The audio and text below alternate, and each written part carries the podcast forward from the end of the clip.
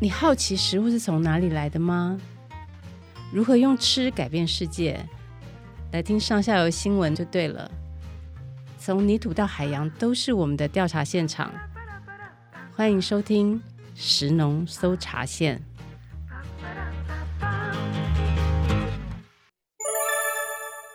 疫情期间，为了配合防疫政策，这集的 Podcast 我们将采用远端连线的方式进行。嗯，所有的记者朋友，真的很不好意思，在这一个中秋的四天的连假，第二天就请各位来农委会这一边。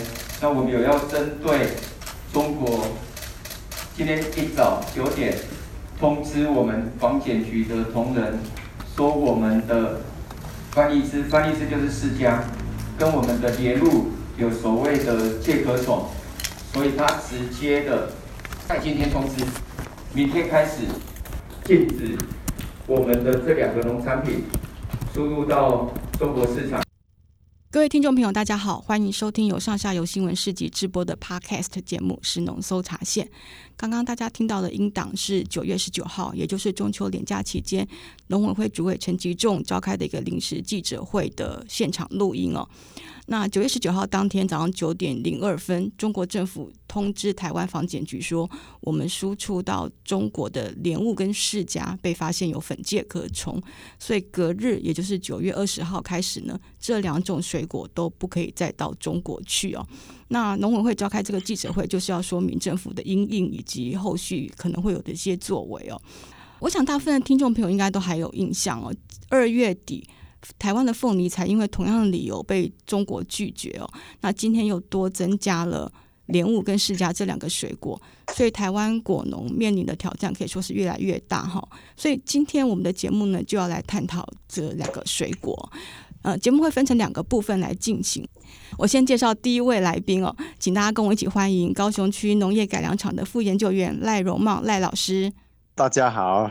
欢迎赖老师哦，老师是中兴大学园艺研究所的硕士哈，从一九八七年之后就在高雄区农业改良场工作，一直到现在哈，可以说是始终如一哦。老师，我要先请教你哦，中国说我们出口的莲雾有粉介壳虫，到底什么是粉介壳虫啊？可以帮我们听众朋友解释一下吗？那粉介壳虫它是啊危害作物的一个小型害虫，它会吸收汁液，不管是果实的汁液或是叶片的汁液。啊，当然啊，这个这个害虫当然然后就会造成品质的一个影响，所以各国都不会允许这样的一个害虫进入他们的国家。可是我记得陈主委在记者会上有提到说，就算有粉介壳虫啊，但是国际间惯常的做法呢，是在进口国当地熏蒸哈，然后就可以放行水果进海关哦。没有一个国家他会以粉介壳虫为理由来终止贸易。老师，我们先不管中国的说法是事实或者是一种政治操作，到底我们要怎么样确认说水果在出口之前啊，不会有粉介壳这种虫去搭水果的便车呢？呃，其实这个应该是分两部分的哈。第一部分就是说，在田间的那个情况，我们就尽量减少它可以生存的空间，或是说减少它发生的机会。因为就莲雾来讲的话，它那个树皮有很多木酸化的部分，啊，那个躲在里面，啊，到时候果实生长的时候再跑到果实这边过来哈，这个是田间要去处理的。那另外一部分就是说，进到集货场的时候，那当然就是说还要再严格的检视一下啊。如果有发生的话，大概目前的处理方式就是用那个喷气的方式哈，喷气的方式把它清除。啊、嗯，大概目前可以做的就是这两个方向。老师，我知道您是莲雾专家哈、嗯，你研究莲雾非常久，一开始是怎么样跟莲雾熟起来？可以先帮我们做个自我介绍吗？OK 啊，我刚进入公部门的时候，刚开始其实我是做杂粮作物的，哦、做大豆，杂粮开始做起，做高粱，做番薯哈。是哦。那后来因为这个产业，尤其大豆产业，陆陆续续的这个就萎缩掉了，都以进口为主。是。那反而我们的园艺产业，好、哦，大概就开始在在八十年那个前后就开始迅速的发展，所以我就配合厂里面的这种。发展的方向啊，就开始接触莲雾。那一接触的时候，我发现这个莲雾的这个草根技术哈、啊，很神秘，开始探索它，哦，发现它的挑战性很高。那因为有这个挑战性啊，所以就越做越有兴趣哈。那我把那个植物生理的概念跟那个田间管理操作结合在一起，是啊，就这样子去看那一些神秘的那些草根技术呢，哪一个是真正的比较实用的？好，就一直做到现在。是哦，真的很厉害耶。嗯、老师，那你刚开始研究莲雾说，您说八十八零年代那时候台湾的莲雾是哪一些品种啊？那个时间点呢，基本上是以南洋种为主，OK，哦，就是现就是哦，就是现在讲的粉红种。嗯、是。那有一有一部分呢是大果品系，那大果品系那时候都还没有命名，所以基本上应该有百分之八十以上都是南洋种的。是，就也就是说那时候吃的莲雾跟现在在市面上找得到的大部分的莲雾都还是差不多品种的。对，后来才加入，陆陆续续加入了一些新的，我们这边本地育成的品种，还有外面引进来的品种，哈，再增加了四五个。是我前几天才在上下游写了一篇报道，介绍现在台湾比较流行的几个莲雾品种。嗯、那除了老师您刚刚提到的这个南洋粉红种之外啊，还有印尼大果种、泰国种这些哦。老师，那这些品种，他们真的像他们的名字一样，是从南洋、印尼或者是泰国来的吗？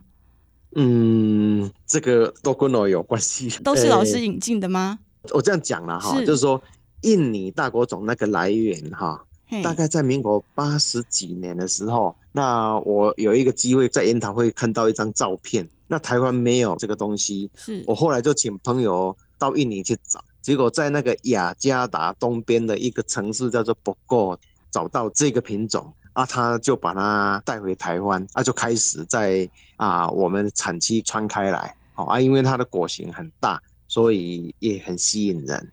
好，啊、这个是印尼大果种，印尼大果种的由来。嘿，好、啊，那泰国种呢？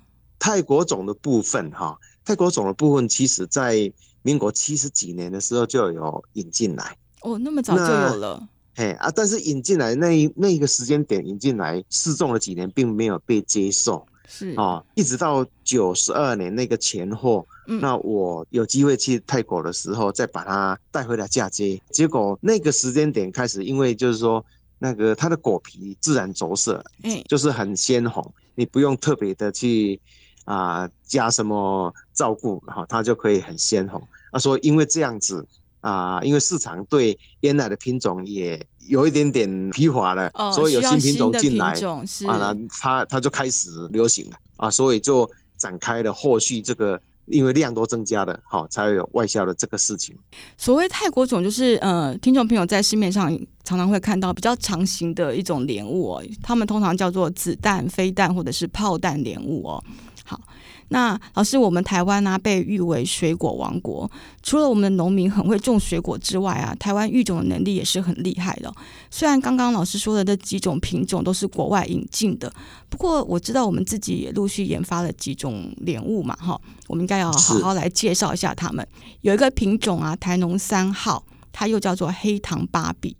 是为什么莲雾要取一个这么可爱的名字？它是不是有什么特色呢？呃、这个品种其实就是那个凤山园艺试验分所哈，是啊、呃，它育出来的啊，因为它在那个高温期的时候，这个果皮的颜色哈都还算蛮红的，啊，果型也比较大，它的平均单果重呢哈。都在两百克以上哦，一颗就两百克，甚至还更高一点都有，看照顾的那个方式哈、嗯。那因为这样子，它裂果率也低了一点，裂果率比较低一点。黑糖芭比就是它的商品名，哈啊，它的那个正式的名称是莲雾台农三号。那现在当然就是说，任何一个品牌或是一个名称，当然都要有一点吸引人嘛。对。那 所以就因为这样子，这个品种呢，到目前为止呢，它还算很受欢迎的一个品种。所以这种莲雾是吃起来很甜，所以才会跟黑糖联想在一起吗？诶、欸。甜度是差不多，但是就是说它的那个颜色呢，红红咖也翻乌，啊，所以有人叫做乌藤，你知道吗？哦，红咖发乌，所以叫做乌藤啊，那啦，吼，嘿，对对，莲雾的果皮哈，就是有一点暗红色啊，看起来就是有点像黑的感觉，就对了。是啊，老师，另外还有高雄一号跟高雄二号，他们名字很好听哎。嗯、高雄一号叫做夏之恋哦，夏天的恋情。嗯、然后高雄二号叫做春之桃，桃花的桃。哎，不知道是不是跟春天、夏天有关系？那他们被研发出来有什么故事呢？OK，那这个夏之恋、春之桃哈，我嘿这个是就是我们高雄厂的这个品种。是那啊，因为夏之恋是它啊，它夏季的果的时候果皮哈啊，比任何一个品种都还暗红色，暗真的是啊。暗到几乎有点黑的感觉、嗯、啊！这个里面主要是它那个花青素哦，那果皮的花青素含量很高，嗯，它的那个大概跟同期的那两种比起来，它将近二十倍那么高，哦、就是花青素的含量将近二十倍那么高、嗯、啊！所以虽然果型小一点，但是已经安个欢欧的那个状态呢，非常的吸引人，是哦、所以叫做夏之恋。夏之恋是，哦、那春之桃呢？那春之桃的话。啊，它这个果形比较大啊，但是那个果皮是属于淡粉红色的。哦。但是它的优点就是水分含量很高。是啊，那个在春夏季节吃这个品种的话，就会很爽口，因为很多汁哈，会很爽口，肉也很细。哇，大概就是这样子。老师这样说，我们真的口水都快要流出来了哈。那认识这些品种之后呢，我们来分析一下产区哈。以二零二零年的资料来看，嗯、台湾种植莲雾的前五大产区，诶，或者我们应该说是一大四小的产区哈。屏东的种植面积最大，有两千一百八十公顷。那接下来分别是高雄的四百零五公顷，嘉义两百零八公顷。宜兰一百零五公顷，然后南投是八十一公顷。我们从面积来看呢，嘉义、宜兰跟南投的面积其实都不大哦。那这些地方的莲雾比较属于夏果，就是夏天的莲雾。他们跟高屏地区以冬天为主的莲雾呢，刚好可以把产期错开来。所以宜兰、嘉义跟南投的莲雾多半都是内销哈，他们可以补高屏莲雾的空档哈。那台湾就变成一年四季都有莲雾可以吃了哈。那高雄莲雾几乎都集中在六龟，六龟的种植面积虽然只有几百公顷，不过因为它很大一部分都锁定种泰国种莲雾，就是我们刚刚说的子弹啊、飞弹这些莲雾，而且它多半呢都是为了中国的订单而契作的，所以这一次啊，中国暂停莲雾输入哦，对六龟果农的影响就会非常的大。那至于最大面积的屏东哦，屏东的莲雾主要是南洋粉红种、大果种，那他们也有种一些泰国种。那虽然屏东的莲雾也会出口到中国去，不过因为他们种的泰国种数量没有这么多，而且因为屏东是最大的产区，所以屏东其实也很积极的在做各种莲雾的加工哦，以减少鲜果的卖压。老师，我刚刚这样简单分析一下这个台湾莲雾的版图哦，在你这个关公面前耍大刀哦，不知道有什么缺漏的部分，老师可以帮忙补充一下吗？哦，你掌握的这个产地资讯很正确啦，谢谢老师。啊，当然有讲到说这回泰国种的影响会是最大了哈，嗯，但是因为这个就是有一点产业的背景，就是说啊，因为它要外销。啊，所以它基本上它的熟度都稍微降低一点。那另外，因为它果皮的很快就呈现红色的，所以果农啊采收的时候啊都会经常会疏忽掉那个那个成熟度啊，所以呢，在市场上的初期的反应不是很好。所以对国内的消费者而言呢，它不是一个首选的一个品种哦，还是原来的南洋种跟大果种是比较首选的品种。是是是，哎，老师，我们应该先跟听众朋友分析一下莲雾去中国的状况啊，因为根据农委会提供的数据，台湾出口莲雾到中国一年差不多是四千八百多公吨，那其中有四分之三都是老师刚刚提到这个泰国种哦。那因为现在没有办法去中国，那我知道这几天政府还有像老师这样的专家跟农民也一直都有在讨论呐。未来有两个方向，那其中一个就是想办法让台湾的民众可以接受泰国种莲雾，对不对？是的，老师。可是您刚刚也有提到，就是泰国种的飞弹啊、炮弹这些莲雾啊，国人对他们印象其实不是很好。这一次的新闻事件的时候，我们也采访了一些民众，他们都说这个品种不好吃。哎，老师，呃，其实是这样子啦，是。不好吃有它的原因，就是因为它要长途的运输，而而且是刚开始的时候，农民对它成熟度的判断哈，比较没有办法精确的去掌握到。是，但是如果说你真的把这个熟度提高之后呢，哈，我觉得它那个口感也是相当优咯，就是肉的细致啊，那个多汁。尤其冰镇过以后，那个口感是相当吸引人的哦。是，所以老师，你的意思说，过去是因为要出口，所以还没有完全成熟的时候就把莲雾采下来，所以就影响了它的口感。那今天如果我们要把外销转成内销的订单呢，农民就可以等到这个莲雾成熟度拉高一点之后再采收，那吃起来的口感就会比较好吃。然后也会比较细致，是吼，好，是的，谢谢老师帮我们解惑。原来我们不应该误会泰国种的莲雾，它其实是很好吃的一种水果。那除了在国内销售之外，政府还有没有其他抢救莲雾果农的做法呢？呃，当然，现在外销以目前现况来讲，当然就是会受到一点影响，是，所以开发加工的用途。或是说啊，我们把那个目前这个品种，我们量把它减下来，就先嫁接其他市面上接受度比较高的这个品种啊。刚才讲了有好几个品种，这个目前市面上的接受度都还很高，所以我觉得可以走的路可以很多条。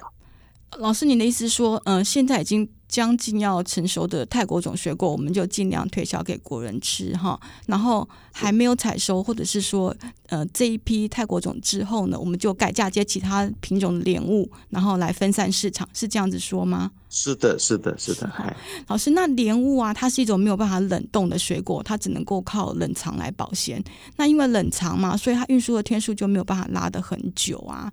那在运输距离没办法去很远的国家这样子的一个前提之下，老师，你认为说未来莲雾还可以开发的国际市场有哪一些？我觉得啦，以莲雾来讲的话，目前我觉得新加坡是一个首选，新加坡，因为他去去的话没有检疫的要求。好，只要我们把品质做好，把这个包装做好，把运输的这个过程做好，去那边啊，他没有要求要再熏蒸，要没有要要求要太低温的那种简易处理。好，所以我觉得新加坡是一个首选。不过老师，我得要帮果农问一下哦，因为越南其实就种了很多莲雾啊，那越南去新加坡其实更近，新加坡市场可以接受台湾远道过去的莲雾吗？哦，我们农民的素质啊，老实讲是相当的高，没错，他对品质的提升做了很多的这个投入，是，所以平均的这个莲雾的品质呢，我觉得一定胜过其他国家的莲雾。太好了，听老师这样分析哦，这整个人就有信心了哈。那我相信中国这次出给台湾的两个考题哈，至少莲雾这一题我们算是解决了，对不对，老师？是受到小影响，但是我认为我们真的是可以克服。太好了，太好了！听老师这样说呢，我相信听众朋友跟我一样都稍微放心了哈。不过大家不要忘记哦，刚才刚老师提到的一个两个解方里面呢，其中。呃，子弹型、炮弹型的这些泰国种的莲雾，大家今年还是要帮忙多吃一点哈。老师，我跟你老实报告，其实我自己过去也是蛮排斥这个泰国飞弹莲雾。哎，我们录音师在旁边，他也是拼命在点头，他过去也不喜欢吃哈。不过老师你这样分析之后，我们就知道，如果成熟度提高的话，它应该是一个台湾人都可以接受的一种水果。绝对可以，绝对可以。对，好，那希望听众朋友呢，也相信莲雾专家赖老师的推荐哈，我们大家一起来吃莲雾，一起来照顾我们的果农。老师，我知道您下午还要到这个农委会继续跟呃专家学者还有政府一起开会哈，一起在想办法解决果农后续的问题。真的非常谢谢老师这么辛苦的奔波，然后还抽时间来跟我们分享您对莲雾的知识。谢谢老师。好，谢谢谢谢听众。老师拜拜。谢谢。下一段节目我们将继续探讨释迦这一题哦，请听众朋友不要离开。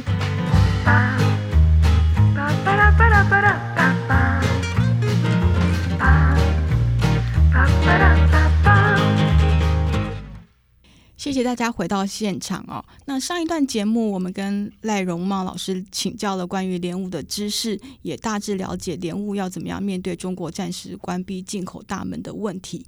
接下来呢，我们要来继续探讨另外一个面临麻烦的水果，就是释迦。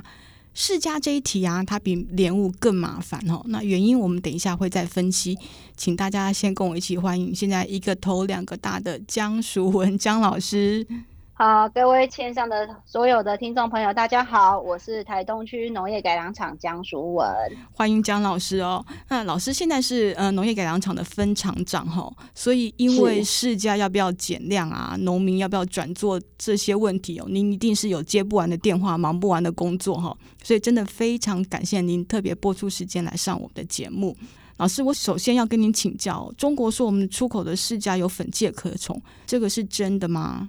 粉介壳虫这一件事情是真的。那我们其实，在正常的贸易，嗯、如果检测粉介壳虫，就是熏蒸或者是退运。是。那很少就是像中国大陆这样用禁运的方式，这个比较不符合。呃，国际贸易规定，嗯。那其实粉介壳虫这一块，其实在台湾也有在九月十号，呃，房检局有提出我们的改善措施，包括集货场加强检验，然后产地果园加强的控管。是这个我们都有提供很多的措施给大陆那边参考。那他们那边就呃，可能还是有检出虫虫体吧。那呃，没有做退运或者是做。熏蒸熏蒸的动作，反而是直接禁运，嗯，这个就我们不太了解了。嘿，是哦，老师，我看您的资料啊，您从二零零八年就开始研究释迦，呃，你为什么会想要选择释迦来做你的研究主题？呃，我因为是来台东这边服务才接触到世家，我以前就只会吃，然后来这边之后，因为这里的农民种的面积蛮多的，是。那有一些相关的问题，那其实跟他们讨论之后发现，哎，其实很多问题可以来经过试验解决，所以我们就跟农民合作，那希望能解决他们的问题，然后可以让栽培的技术更成熟，这样。是哈，对啊，这个农业改良场的。嗯存在的功能就是服务我们的农民嘛，对不对？是的，嗯，老师，我知道啊，以二零二零年的资料来看啊，台湾种植释迦的面积呢，大约是五千六百公顷，可是啊，其中大概有九成呢都种在台东，这个是什么原因啊？呃，第一个是气候适合，所以说。之前陈玉兰董事长其实想要把台东打成纽西兰，就是 z e Spring 的那个概念，嗯，哎、欸，就是因为这边其实是蛮适合释迦跟凤梨释迦生长的，哎、欸，那再加上就是说，呃，因为我们这边台风太多了，所以很多高大的果树在台东相对的就很容易被台风收走.所以变成说释迦跟凤梨释迦它比较矮，所以它存活的几率比较大，较再加上产期调节技术，我们释迦因为下期果很容易遇到台风。所以我们就把它调到冬天哦，哎、欸，这样子就躲开台风、嗯，我们就可以维持生产。哎、哦欸，那凤梨世家夏天本来就品质不好，不能卖，是，所以我们也利用产调技术把它调到冬天。哦，听起来都是研究员努力的结果耶。对对对，对、嗯，那再加上它的栽培技术门槛，因为它产调，所以它门槛比较高，就要缴学费。所以农民要入门的话。没有那么容易，它不是种的就等它生，是，嘿，它有很多一些技术的资源，所以为什么会集中在台东？是因为它互相都有农友可以互相支援。了解，老师，可是虽然说它适合种在台东，嗯、然后农友们又可以互相学习、互相进步，哈，对，对，可是台湾种了这么多面积，哎，到底是不是被外销订单撑出来的一个产量呢？呃，其实大家在纵观这十年来，世家就是我们说的番荔枝，就是含世家跟凤梨世家这两种总面积加起来变动不大，因为早期凤梨世家种很少，所以它是并在世家里面一起统计的。哎，那是一百零六年才把面积切开来，因为它面积一定要达到一定量以上，它才会切开来做农情调查的分开统计。那其实总面积其实变动不大，它五千三到五千八，其实它变动大概一两百一两百就。果树来讲，其实变动不大，但是里面的比率变动就很大。为什么？因为释迦跟凤梨释迦它是亲戚，所以它可以在树上做嫁接或是高接的动作，直接换成凤梨释迦。我可能今年春天接，年底就生。哦，对对，它说它改的时间相对于其他水果，它变换是很快的。所以我可能今年释迦价格不好，年初价格不好，我就接改凤梨释迦，我年底就生凤梨释迦。哦，所以农民可以这样随时 switch 来 switch 去就对了。对对对，但是就是工啊，工跟植株的一个那个，因为你嫁接是手术嘛，手术一定要术后恢复嘛，所以它就是工跟恢复的时间去拼那个产量跟面积。那其实，在面积比率变动蛮大的，因为我们最早调查是二零一一年，那时候凤梨世家才一千四，那你看，二零二零年已经到两千八百一十五，对，所以是翻倍成长，代表说它其实说实话啦，外销中国大陆的利润是蛮高的，嗯，所以他们农民才愿意把世家改成凤梨世家。OK，哎，欸，我们前面提到的这个五千六百公顷，就像老师刚刚说的哈，大木世家跟凤梨世家面积差不多是一半一半哦。可是我记得啊，以前只有大木世家。嗯，如果我没有记错的话，大概是最近七八年我才看到凤梨世家这个水果。老师，我们从字面上来理解哦，可能是错的，但是我真的很想问说，这个凤梨世家到底是不是凤梨跟世家生的小孩啊？呃，不是，要跟消费者跟听众朋友说明，就是说凤梨世家是那时候引进的时候，因为引进的人吃起来带有凤梨的香甜酸味。哦、oh，所以它才叫凤梨世家就像我们有一个凤梨的品种，它是可以剥的，叫世家凤梨。Oh. 所以你要看后面字是什么，它是什么。OK，对，前面是形容词，后面是它的本身的特性。是是是。凤梨世家它是美国人工杂交育种出来的品种，它也不是自然存在于市面上的。Uh -huh. 它是我们世家跟国外有一个番荔枝的亲戚叫能子番荔枝去杂交出来的一个品种。所以它刚好介于爸爸妈妈的特性中间，因为我们世家是种在热带，然后国外那个能子班荔枝 Cherimoya 是种在寒冷的地方，两三千公尺的高山，嗯，甚至会下雪的地方。嗯，它刚好就是介于中间，我可以凉一点，也可以热一点，嗯，但是也不能太热，也不能太冷。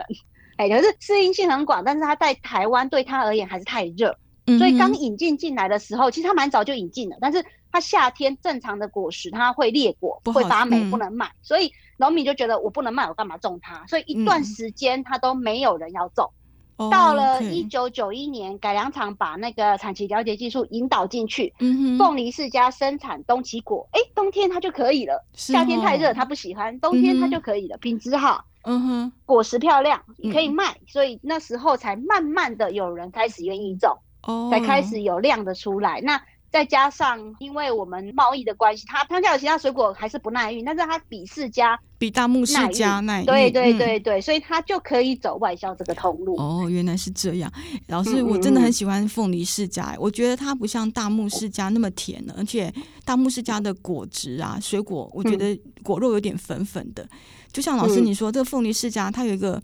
凤梨的香味哦，所以那个味道其实很细致、很迷人哦，甜甜酸酸的，而且呢，它的果肉又 Q 又有嚼劲哦。虽然它有一点贵，可是我每年还是都很期待它上市哦。我觉得它是一种吃了会很幸福的一种水果。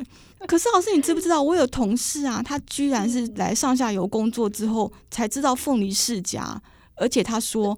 他的家人是这次新闻事件之后才知道有这种水果，有可能对吼，是凤梨世家的市场是不是很不平均啊？分布上，主要因为还是要回归到它它的种植本质，因为它的种植本质，因为你记不记得五千多公顷，其中有一半是大木，对，因为大木它不耐运，所以它就一直在内销市场做一个铺货跟销售。Oh, okay. 那凤梨世家因为相对耐运，所以它就往另外一个方式做销售，因为。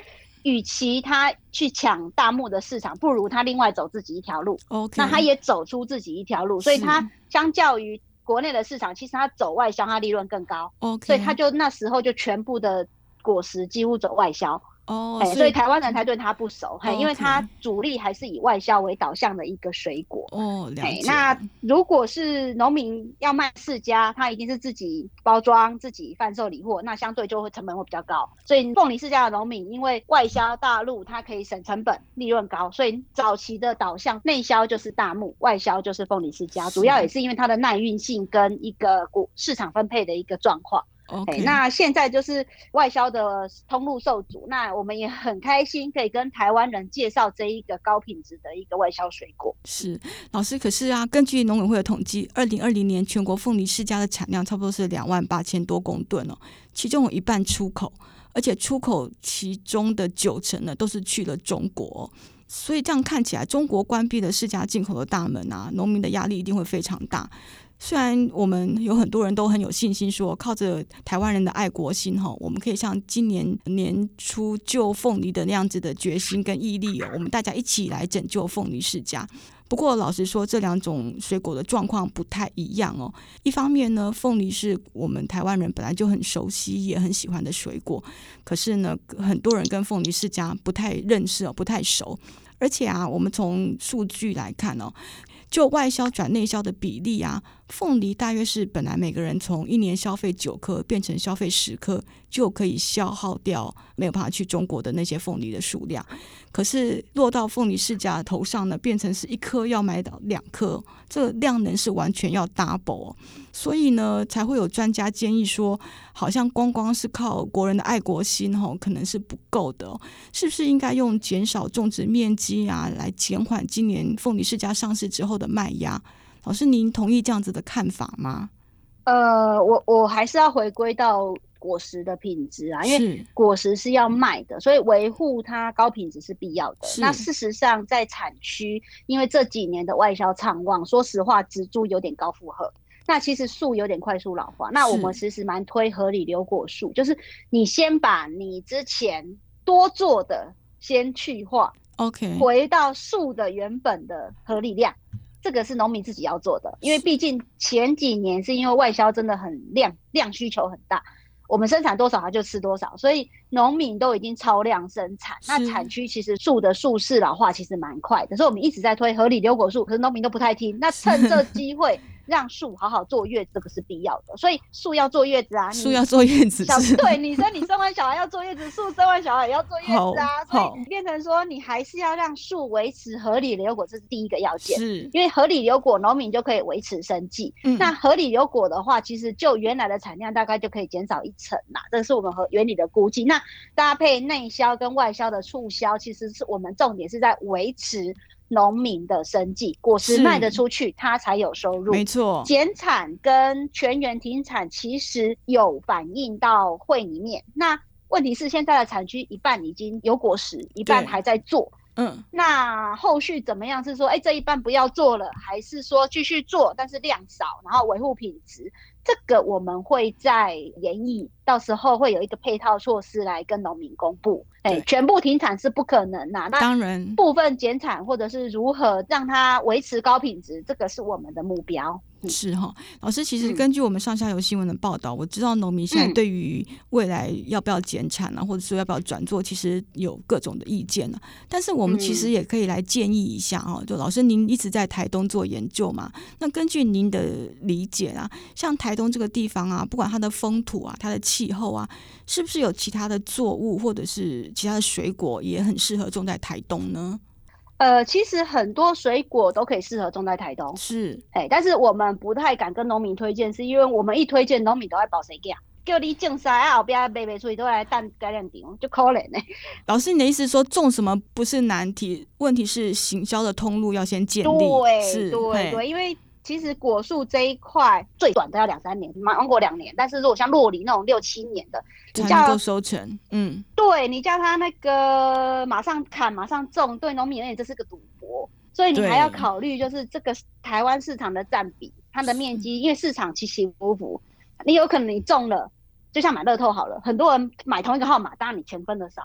那你如果只有一两个买，哦，那当然那个钱就多。对，没错。所以你这个这个有点像股市，你知道吗？嗯、有点其实这种市场行销起起伏伏，吼，嗯，很难评估。那如果真的知道种什么会赚钱，我自己就去种，不用跟你讲。对，那我们跟农民讲的时候，农民都是传播保谁家过来谁又好过来谁有大汉过来读大学，这是困难的，哦，这个这个太困难了，所以。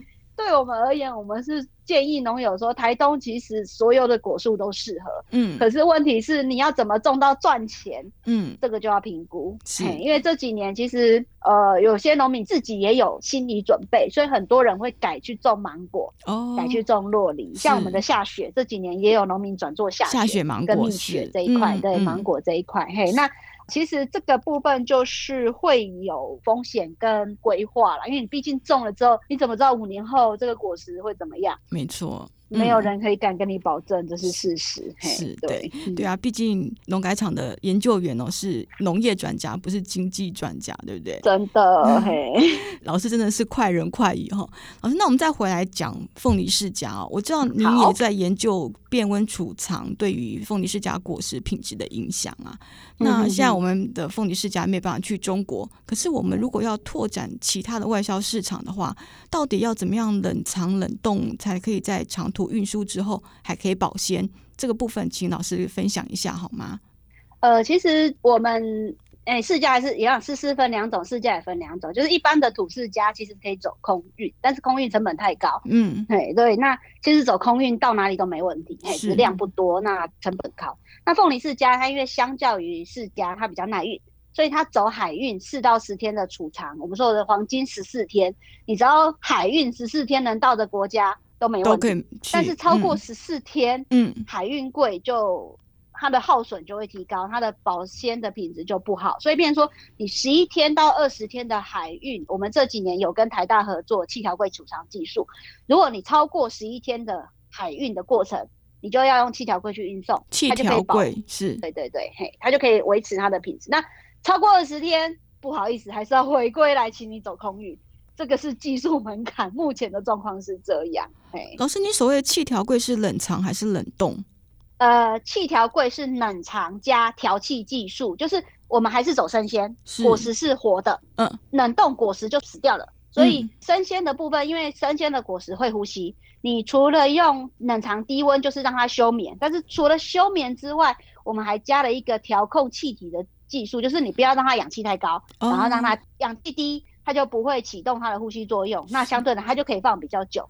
哎，这个是有一个技术，就是有点像你人休眠，然后还要让你低氧，嗯，让你继续睡睡久一点。是，哎，但是这个技术也有瓶颈，就是顶多二十天，因为你太久，他睡太久，他会醒不来，醒不来就不会熟，不会熟就不能卖。了解，它有一个。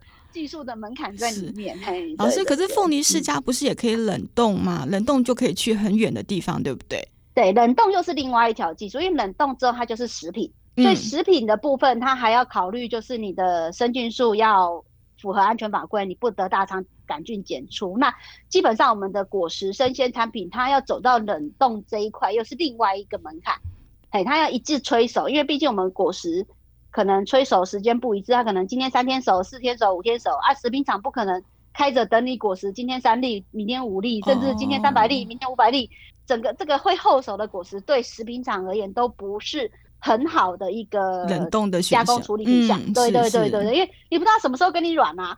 哎啊，那他一次机器可能一次我要一公吨的量啊，你今天只有三百斤，那他这样子根本机器没办法开啊。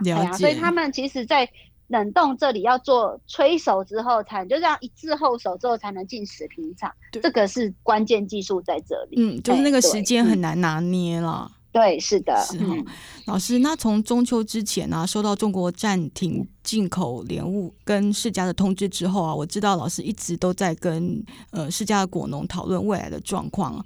那可以分享一下，就是现在农民心情到底怎么样？这全国国人都很关心他们哦。对，其实农民在中秋那时候，其实他们是没有办法放松过节的，嗯、因为大家真的很恐慌啊，因为毕竟这样刀击下来，所以。我们是能体会，也能感受到农民的恐慌。其实中秋的时候，我电话已经快被打爆了，哦、大家都说怎么办？怎么办？第一个反应是真的假的？嗯，然后跟他讲说真的，然后说怎么办？大家都很怕、啊、很慌，嗯、因为已经习惯了这个流程两三年、嗯、甚至十年了，你叫他临时换。对，或者是临时有点像中年转业，这个大家都会怕，所以是措手不及的。对，几位。那其实我们政府都有在帮大家想办法。那我们的副主委在九月二十二跟二十三都有来台东听大家农民的意见。是。那收集大家的资料之后，我们共同集思广益。那后续就会公布一些配套跟一个相关的辅导措施。这个是我们一直在努力的。那请农民大家不要那么恐慌，我们尽量心定下来。是。这个大家会帮忙解决，而且国。国人是很爱国的，只要你品质好，